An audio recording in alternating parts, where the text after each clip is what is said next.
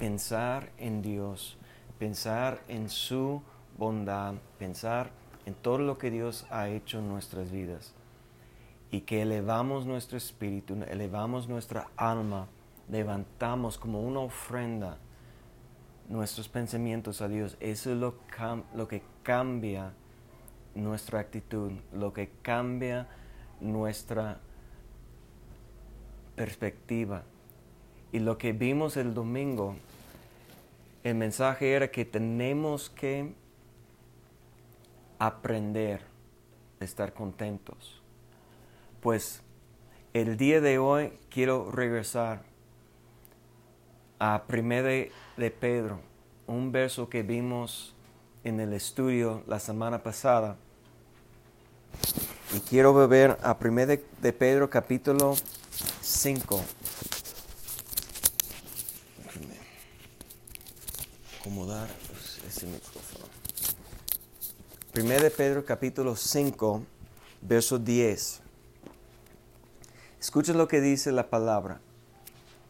Dice, más el Dios de toda gracia, que nos llamó a su gloria eterna en Jesucristo, después que hayáis padecido un poco de tiempo, Él mismo os perfeccione, afirme, fortalezca y establezca.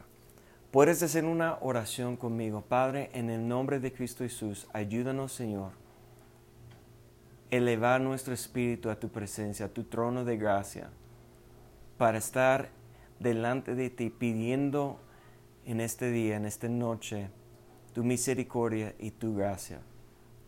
Necesitamos tanto de ti, Señor, de tu presencia. Estamos tan agradecidos, Señor, por tu amor, tu gracia que ha manifestado en nuestras vidas y queremos estar aquí atentos a tu palabra, escuchando a lo que el Espíritu nos enseña. En el nombre de Cristo Jesús. Amén. El verso 1 de Pedro 5.10 habla de Dios de toda gracia. Y eso es lo que enfocamos la semana pasada en la obra de la gracia. ¿Qué hace? y, qué está haciendo y por qué necesitamos tanto de la gracia de Dios. Pedro eh, dice, explica en esa manera que la gracia, el Dios de toda gracia, Él mismo nos perfeccione, afirme, fortalezca y establezca. Esas son las cosas que Dios quiere hacer en nuestra vida. Ahora, lo que no vimos y lo que no platicamos la semana pasada del mismo verso es lo que dice en el mismo verso qué tiene que hacer o qué tiene que pasar en nuestras vidas antes que el Dios de gracia va a perfeccionar. ¿Qué quiere decir la palabra perfeccionar? Llegar, llevarnos a la madurez, crecimiento espiritual. Y hay algo que este verso está enseñando que tiene que pasar antes. ¿Y qué es? Dice, después que hayáis padecido, un poco de tiempo. Ahora, yo sé que ese es un tema que, que no queremos hablar ni tocar. No queremos pensar en eso. Muchas veces pensamos que el mensaje de la fe es si tienes la fe suficiente que no vas a padecer, que no vas a tener problemas. Y yo sé que Jesús enseñó que tenemos autoridad sobre el enemigo, autoridad sobre la obra del enemigo, que, que nosotros debemos aprender cómo utilizar la autoridad en el nombre de Cristo Jesús y cómo activar la autoridad para que el enemigo no tiene una puerta abierta a nuestras vidas para hacer lo que él quiere. De hecho, en, esos, en ese capítulo, 1 de Pedro capítulo 5 dice que tenemos que resistir el diablo, quien anda como león rugiente, buscando a quien puede devorar. Hay una resistencia, hay una lucha, y eso en la autoridad del nombre de Jesucristo como Hijo de Dios, nosotros no tenemos que ser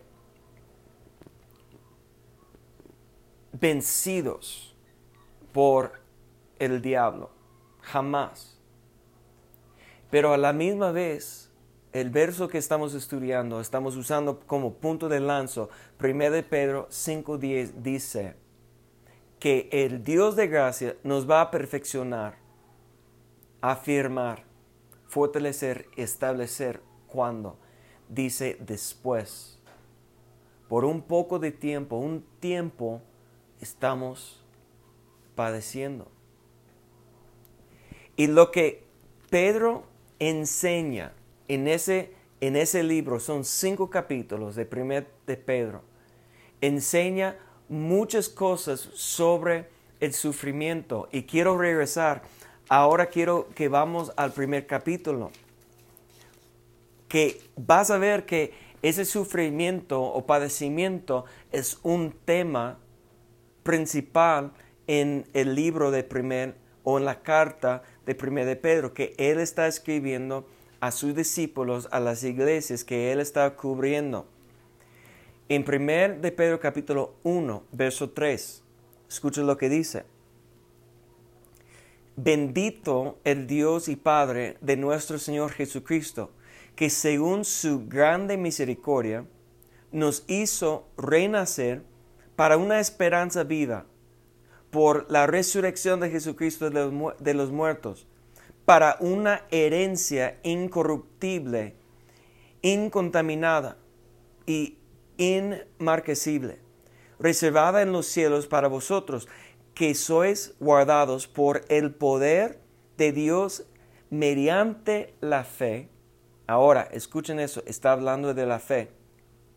Que sois guardados por el poder de Dios mediante de la fe para alcanzar la salvación que está preparada para ser manifestada en el tiempo postrero, en lo cual vosotros os alegráis, aunque ahora por un poco de tiempo, mira, eh, ahí es la frase otra vez, por un poco de tiempo, si es necesario, tengáis que ser afligidos en diversas pruebas, para que sometida a prueba vuestra fe, mucho más preciosa que el oro, el cual aunque, aunque perecedero se prueba con fuego, se hallada en alabanza, gloria y honra cuando sea manifestado Jesucristo. Ahora, si toman tiempo para analizar, para meditar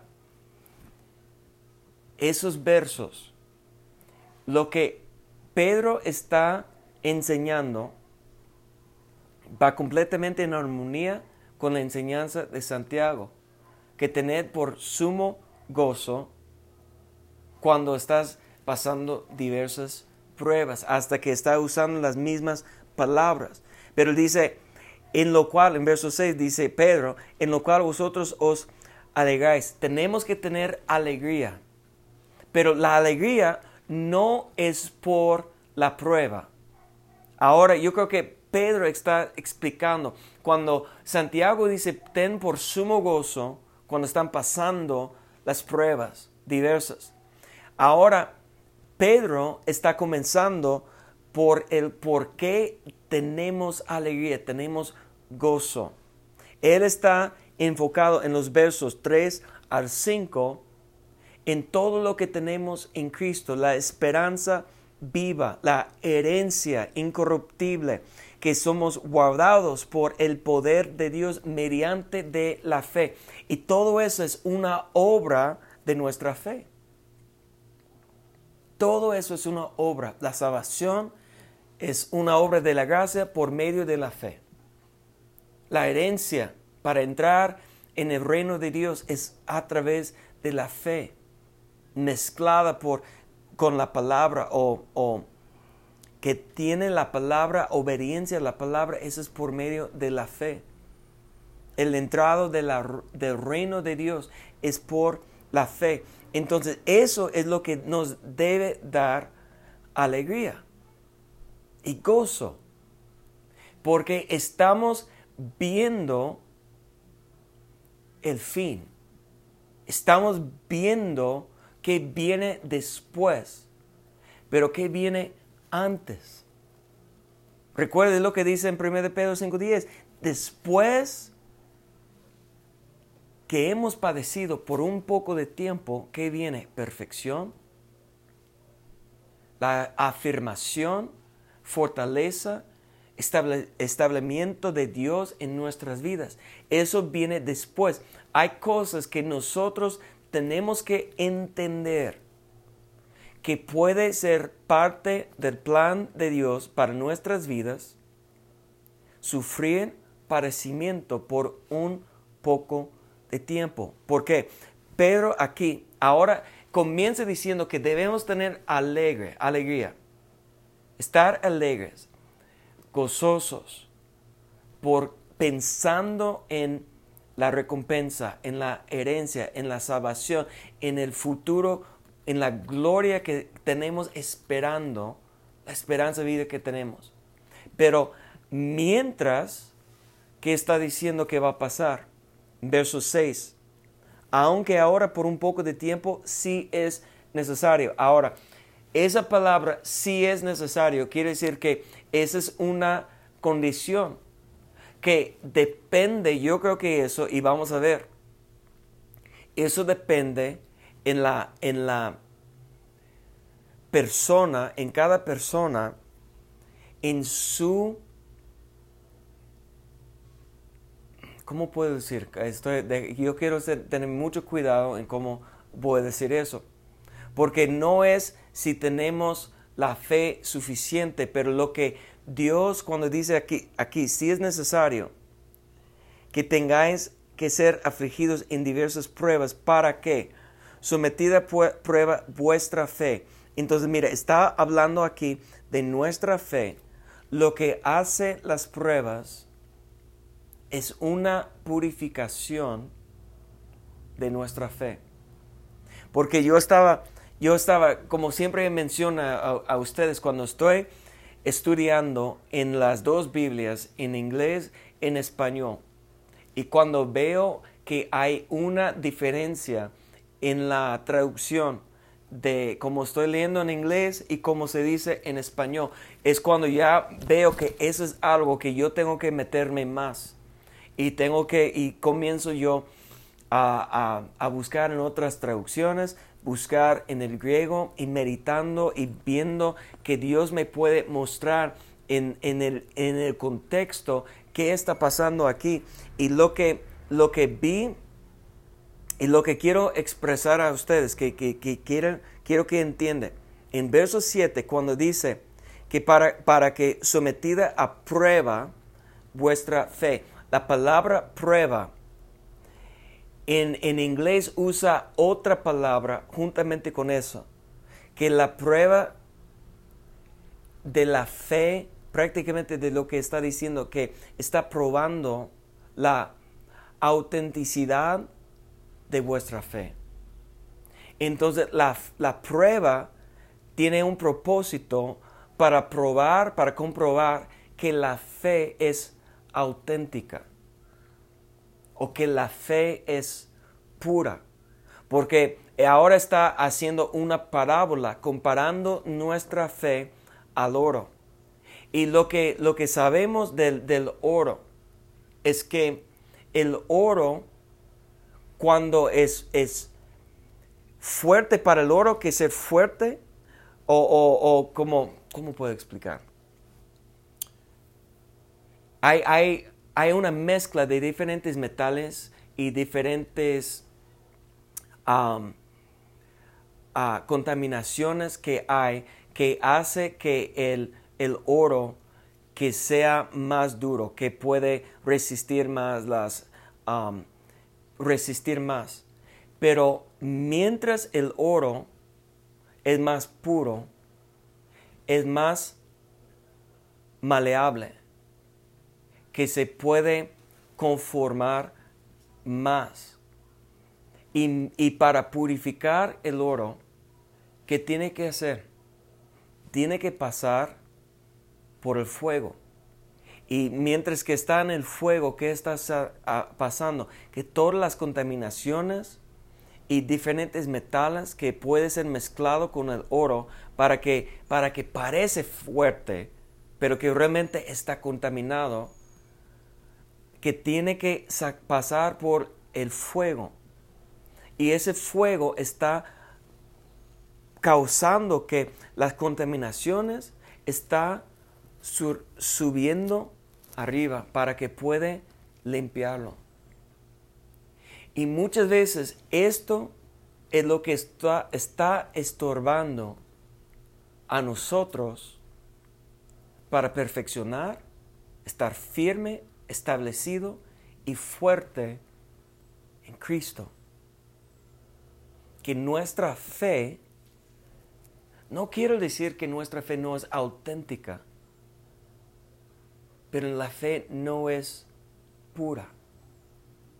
La fe, todavía nuestra fe puede ser contaminada con, con qué? Con afán, con razonamiento, con temor, con dudas, con qué haceres, con preocupaciones, con cosas terrenales que está contaminando nuestra fe. Y antes que el Dios de gracia puede perfeccionarnos, a veces tiene que meternos al fuego. Tiene que meternos, permitirnos, no solamente permitirnos, hay tiempos cuando Dios, el Dios de gracia, y yo sé que ustedes, conforme sus pensamientos de la gracia, que la gracia es puro amor, que la gracia que es todo lo que no merecemos, toda la bondad de Dios que no merecemos. ¿Cómo es posible que el Dios de gracia va a permitir que estamos padeciendo? Pero si ves, es exactamente lo que dice 1 Pedro 5, 10, que el Dios de toda gracia nos va a perfeccionar cuando después que hemos padecido. ¿Por qué? ¿Cuál es el propósito por lo cual Dios está permitiendo sufrimiento a veces en nuestra vida? Es para quitar la contaminación, la ira o falta de perdón o el justicia, autojusticia de nuestras vidas, para mostrar a nosotros que tan lejos estamos de la imagen de nuestro Señor Jesucristo. Hay un propósito que Dios tiene para nuestro padecimiento. Ahora, yo mencioné eso el domingo. Hay tiempos cuando nuestro sufrimiento es por causa de las malas decisiones propias, cuando son consecuencias de nuestras acciones. Pero esto está hablando de un parecimiento que Dios tiene un propósito para el parecimiento porque Dios está viendo que hay en nosotros todavía pecado que Él quiere sacar de nuestra vida. Y, si tú crees, no, pastor David, ya estás hablando mucho de tu opinión, de lo que piensas tú, esa es tu idea sobre el padecimiento y todo. No, mira, te voy a mostrar aquí en 1 de Pedro capítulo 4, verso 1. Escucha lo que dice. 1 de Pedro 4, 1 puesto que Cristo ha padecido por nosotros en la carne.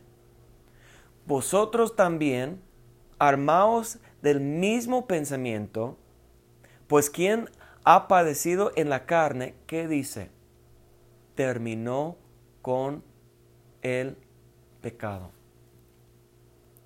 Entonces, ahora sabemos que no está haciendo una comparación entre nosotros y Cristo en, como diciendo que Cristo padeció para terminar con el pecado en su vida. No, sabemos que Cristo nunca pecó.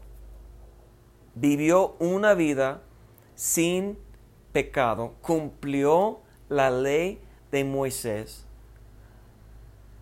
perfectamente que no nació Jesús en pecado como nosotros, no tenía la naturaleza del pecado como nosotros, pero tenía carne como nosotros, tenía tentaciones que tuvo que vencer como nosotros, pero Él padeció en su perfección, en su obediencia.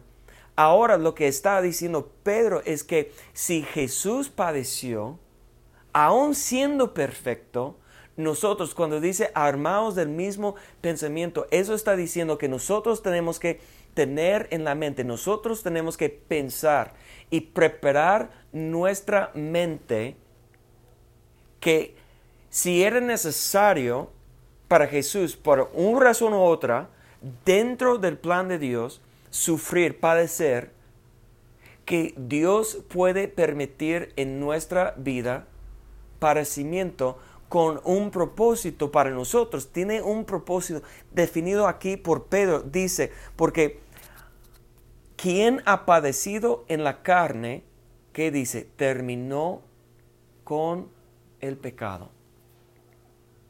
La prueba de nuestra fe, como si está pasando el fuego, tiene el propósito sacar toda la, la contaminación que está contaminando nuestra fe para que nuestra fe queda pura. Espero que están, están conmigo.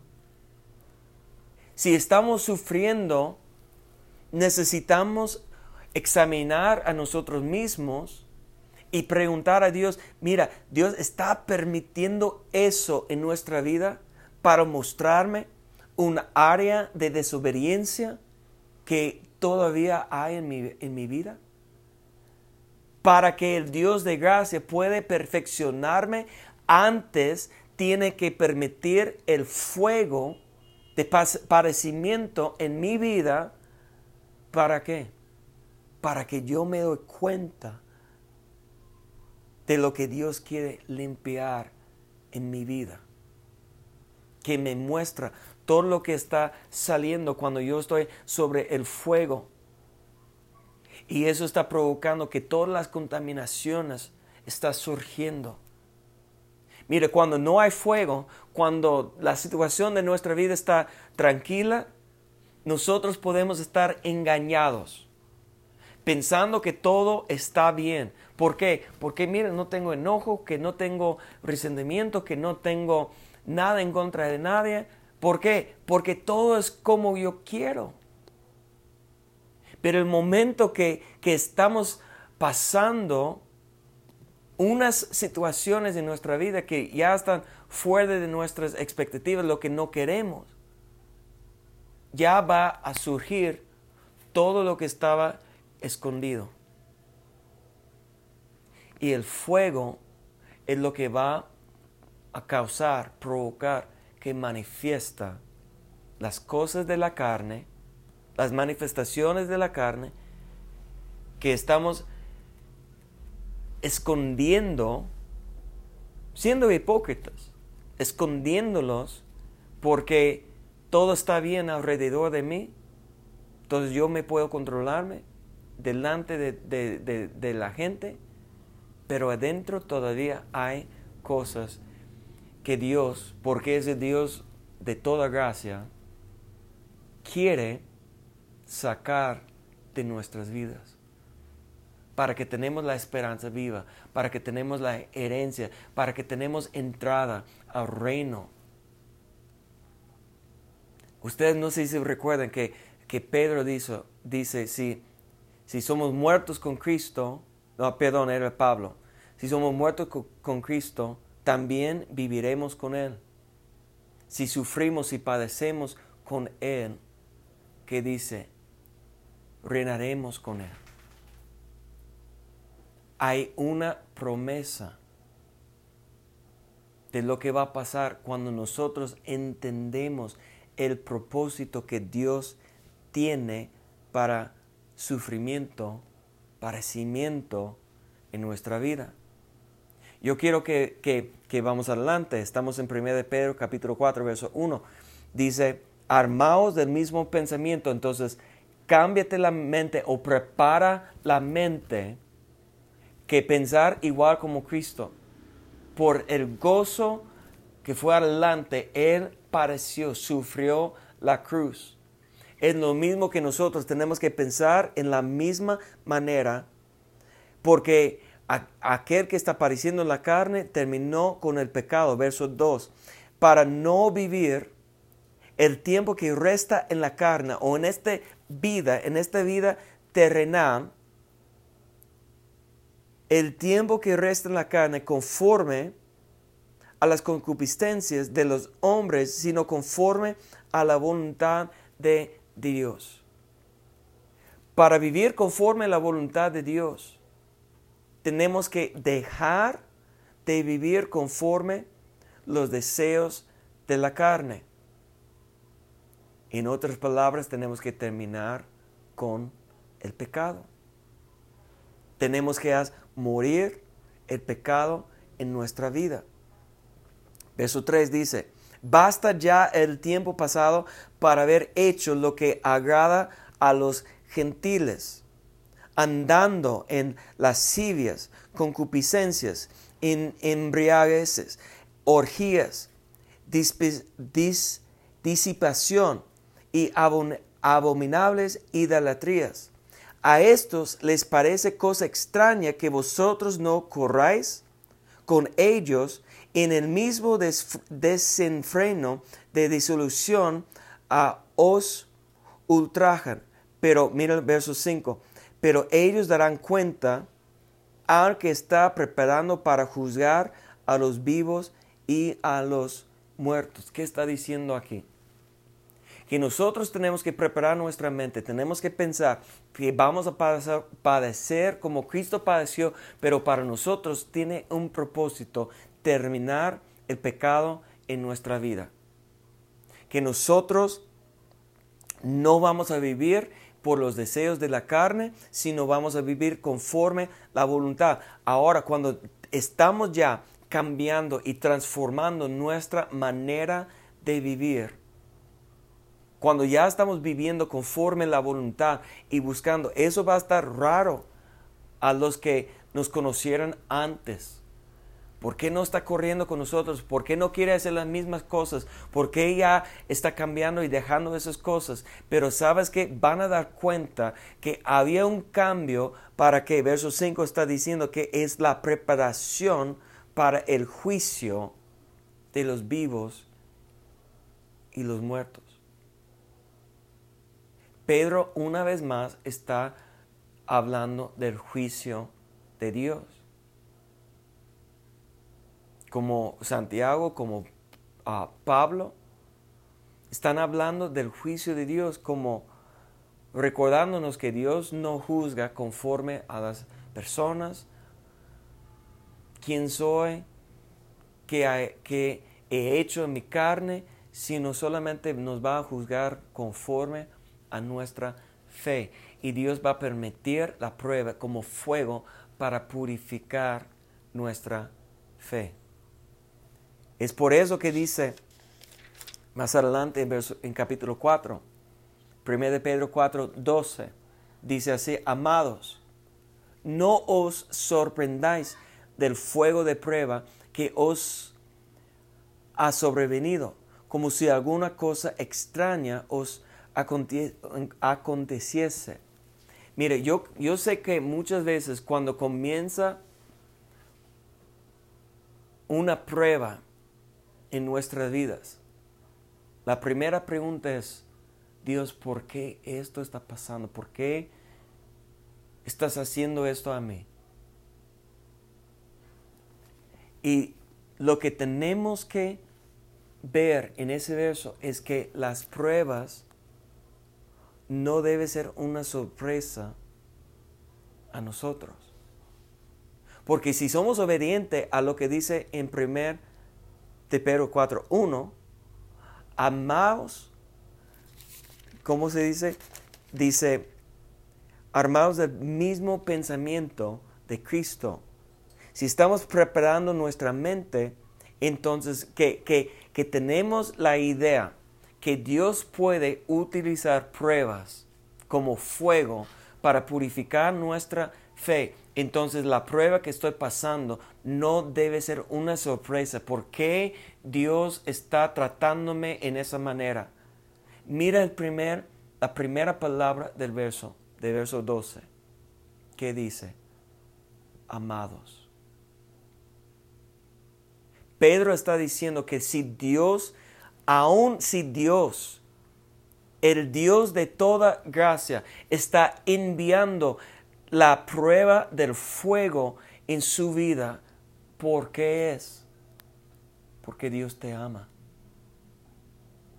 Porque Dios te ama y quiere purificar tu vida. Te ama tanto que quiere que tú puedas aprovechar de todas las promesas, que puedes aprovechar um, la herencia y la salvación, el reino, ser heredero y reinar juntamente con Cristo. Verso 13 dice, como vamos a, otra vez del, del, 12, amados, no os sorprendéis del fuego de prueba que os ha sobrevenido como si alguna cosa extraña os aconteciese, sino gozaos por cuanto sois participantes de los padecimientos de Cristo, para que también en la revelación de su gloria os gocéis con gran alegría. Es lo mismo que dice Santiago. En medio de la prueba debemos tener alegría y gozo. porque Es una prueba que Dios nos ama y que Dios quiere llevarnos a la perfección. Pero para perfeccionarnos tiene que quitar las contaminaciones en nuestra vida. Verso 14 dice, si sois vituperados por el nombre de Cristo, sois bienaventurados. Los bienaventurados son los que van a entrar en el reino, los que tienen la esperanza en el reino de Dios. Amén. Porque el glorioso Espíritu de Dios reposa sobre vosotros. Cuando sabemos que el Espíritu Santo está reposando sobre nosotros, es cuando estamos participando en los padecimientos juntamente con Cristo. Dice ciertamente de parte de ellos, Él es blasfemado, pero por vosotros es glorificado. Dios está siendo glorificado en nuestra vida cuando nosotros estamos a, soportando el sufrimiento, padecimiento de Cristo. Verso 15 dice, así que ninguno de vosotros padezca como, mira, ahora va a enseñarnos cómo debemos padecer. Verso 15, así que ninguno de vosotros padezca como homicida o ladrón o malhechor o por entremerse en lo ajeno. Pero si alguno parece como cristiano, como cristiano, no se avergüence porque glorifica a Dios por ello. Entonces, ahora Pedro está diciendo claramente que el padecimiento que nos va a quitar la contaminación de nuestra fe, que va a purificar nuestra fe, que va a perfeccionar nuestra fe, no son las consecuencias de nuestro pecado. Hay sufrimiento como si estamos sufriendo como homicida o ladrón, malhechor, si estamos viviendo conforme los deseos de la carne aún y hay consecuencias con la ley, con la policía, con el gobierno, si hay consecuencias por nuestra desobediencia a las leyes humanas, ese no es el sufrimiento o padecimiento que será como fuego que puede purificar nuestra fe. Eso se llama consecuencia a nuestras malas decisiones, a nuestro pecado. Pero si nosotros, que si podemos aprender que nosotros tenemos que vivir y comenzar, como hemos visto en el mismo primer de uh, Pedro capítulo 4, que tenemos que vivir como hijos obedientes, que tenemos que ser santo como Dios es santo. ¿Por qué? Porque sabemos que viene juicio de Dios. Entonces, cuando comenzamos a vivir conforme la voluntad de Dios, cuando estamos haciendo todo que podemos, Dios aún va a enviar el fuego para probar nuestra fe, para ver si hay más contaminaciones. Dice en verso 17, mira lo que dice, porque es tiempo de que el juicio comience por la casa de Dios. Y si primero comienza por nosotros, ¿cuál será el fin de aquellos que no obedecen el Evangelio de Dios? Nosotros necesitamos entender que el, el fuego que va a probar nuestra fe es para limpiar a la iglesia, para limpiar a nosotros. Mire lo que dice verso 19. A lo mejor ese es el verso más fuerte, pero más claro. Mire lo que dice. De modo que los que padecen según la voluntad de Dios encomienden sus almas al fiel Creador y hagan el bien. Pedro claramente dice que hay tiempos de sufrimiento que son conforme la voluntad de Dios. Para, ¿Por qué? Para que nosotros entregamos nuestra alma, nuestros pensamientos, nuestras emociones, todo lo que hay dentro de nosotros para enfocar solamente en una sola cosa, hacer la voluntad de Dios. Entonces está explicando Pedro aquí cómo debemos padecer. Si para que ese padecimiento nos lleva a la perfección, dice como cristiano. Y yo sé que hoy en día la palabra cristiano ha perdido su sentido completamente. Pero cuando Pedro está usando la palabra aquí cristiano, ¿qué quiere decir? Como Cristo. Con la imagen de Cristo. Y yo quiero leer una porción aquí para mostrar y para terminar esa enseñanza, para mostrar a nosotros cómo pareció Cristo y cómo Cristo respondió a su parecimiento. Escuchen lo que dice. 1 de Pedro capítulo 2, verso 18. Criados, está sujetos con todo respeto a vuestros Ahora como en nuestro día podemos aplicar eso a nuestras vidas diciendo que los empleados que, que dan respeto a sus jefes, no solamente los buenos y afables, sino también los difíciles de soportar. Porque esto merece aprobación si alguno, a causa de la conciencia delante de Dios, sufre molestias, pareciendo injustamente. Entonces, piénsalo, ahora vamos a conectar el padecimiento de Cristo como debemos padecer como cristiano o conforme la imagen de Cristo. El padecimiento que Dios está refiriendo a través de Pedro aquí es cuando estamos padeciendo, padeciendo injustamente. En otras palabras, porque no son consecuencias de nuestras malas acciones. Cuando estamos padeciendo, cuando no es consecuencia, y, y muchas veces estamos padeciendo por consecuencia, si, estamos honestos con nosotros mismos, podemos identificar, mire, yo esto, hice esto y esto y esto malo y eso es la razón que está pasando eso en mi vida. Pero cuando nosotros estamos padeciendo injustamente, eso es lo que, ese es el fuego que puede comenzar a quitar toda la contaminación de nuestra vida. Mire lo que dice en verso 20. Pues, ¿qué gloria es si pecando sois abofeteados y lo soportáis. Mas si haciendo lo bueno sufrís y lo soportáis, esto ciertamente es aprobado delante de Dios. Ahora yo quiero hablar de eso por un momento porque es muy importante. Yo escuché a alguien enseñando sobre eso y dijo eso, que nosotros tenemos que ver si estamos reaccionando a la crisis o si estamos a la prueba o si estamos respondiendo.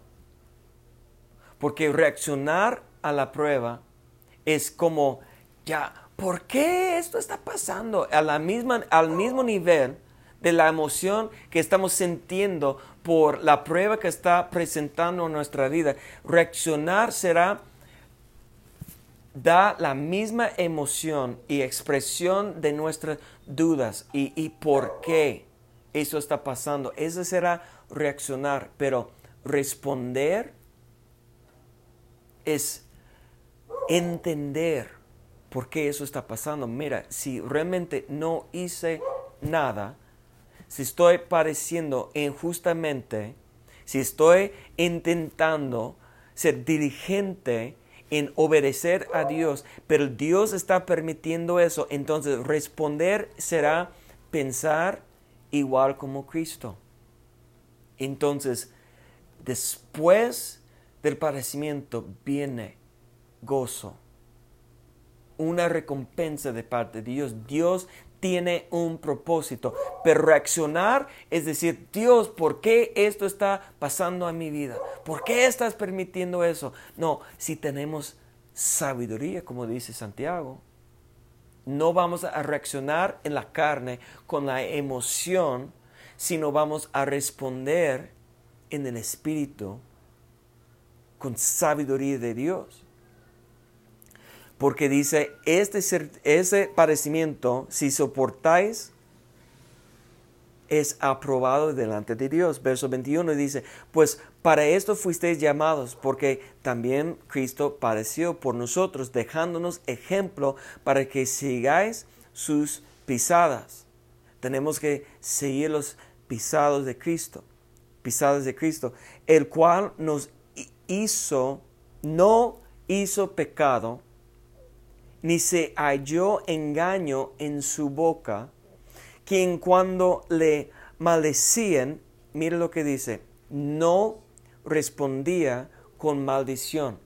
En otras palabras, él no reaccionó en la misma manera. Ellos están maldiciendo a, a ellos, a él, y él no reaccionó con maldición, con la misma emoción o el mismo pecado sino que dice, cuando padecía, no amenazaba, sino encomendaba la causa al que juzga justamente, quien llevó el mismo nuestros pecados en su cuerpo sobremanera para que nosotros, mira eso, estando muertos a los pecados, vivamos a la justicia, y por cuya herida fuisteis sanados. ¿Cuál es el propósito que Dios puede permitir y hasta enviar el fuego de la prueba a tu vida? Es porque el Dios de toda gracia quiere perfeccionar, afirmar, fortalecer y establecer tu vida, pero tiene que usar la prueba como el fuego para mostrar la contaminación, lo que está contaminando su fe. Porque todo lo que podemos recibir en Dios es a través de la fe. Pero la fe pura, auténtica, real, que solamente la fe, que no está mezclada con la duda, que no está mezclada, contaminada con razonamiento humano, con temor, con afán, sino es pura, confiando en Dios, en su gracia, que nuestra esperanza está en Él. Entonces, hermanos, si hay sufrimiento en su vida y no pienses es por causa, es una consecuencia de algo grave que estás haciendo. A lo mejor Dios está intentando mostrarte cosas escondidas que están muy profundas bajo la superficie que el mundo no puede ver, sino en lo más profundo de tu corazón, tú sabes que hay cosas que Dios todavía quiere sacar de su vida. Te invito, recibes esa palabra como una invitación del Dios de toda gracia para acercar a Él y para pedir la fuerza sobrenatural que puedes soportar, que puedes aguantar la prueba y vivir conforme la voluntad de Dios, siguiendo el ejemplo de nuestro Señor Jesucristo, preparando, armando, armados, dice, armando vuestros pensamientos, preparando nuestra mente para entender que Dios puede utilizar las pruebas en nuestra vida.